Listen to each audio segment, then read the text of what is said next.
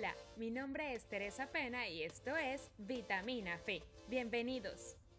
El modo de uso es una dosis a la semana. Nuestra vitamina es un complemento semanal para alimentar tu fe de una manera fresca y fácil de digerir. Hablemos del Halloween. El Halloween, o la fiesta de los muertos, es una celebración que ocurre el 31 de octubre de cada año es una fiesta que iniciaron las tribus celtas.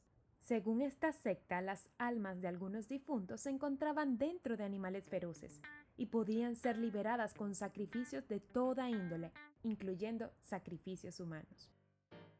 En la actualidad, el Halloween es además una comercialización de disfraces, máscaras y adornos macabros.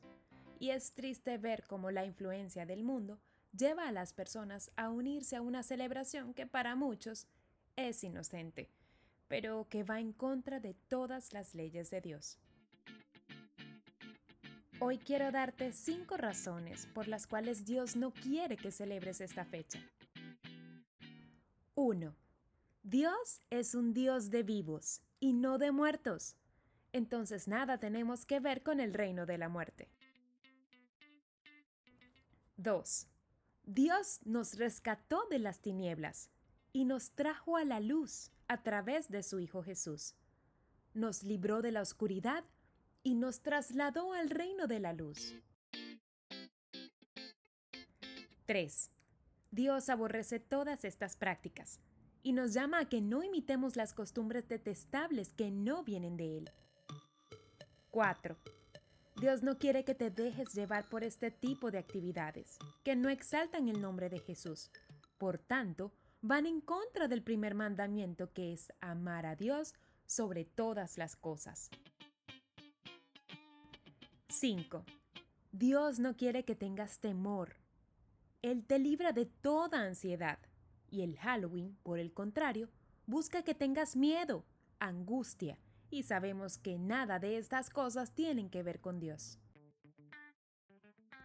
Desde el momento que nos convertimos en hijos de Dios, debemos ser dignos y firmes.